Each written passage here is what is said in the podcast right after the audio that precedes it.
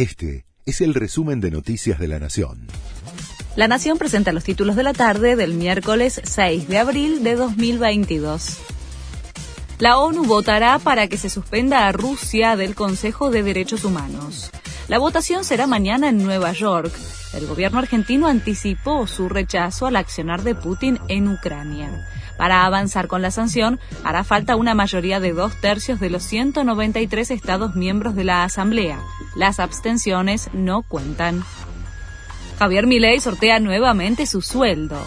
Las personas que se inscribieron para recibir 357.721 pesos, la dieta como legislador del diputado, en diciembre, enero y febrero, no deberán volver a hacerlo ya que automáticamente participan todos los meses.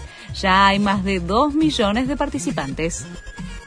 El 10% de los que vendieron propiedades en los últimos seis meses lo hicieron para mudarse al exterior. La tendencia de irse del país crece desde 2020. En 2021, la Dirección Nacional de Migraciones informó que más de 26.000 argentinos declararon abandonar Argentina por mudanza. Los destinos más elegidos son España, Estados Unidos, Brasil y Costa Rica.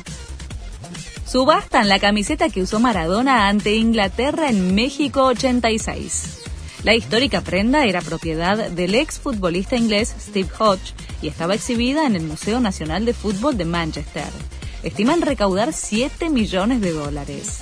Me la dio en el túnel después del partido y la guardé en mi casa por 16 años.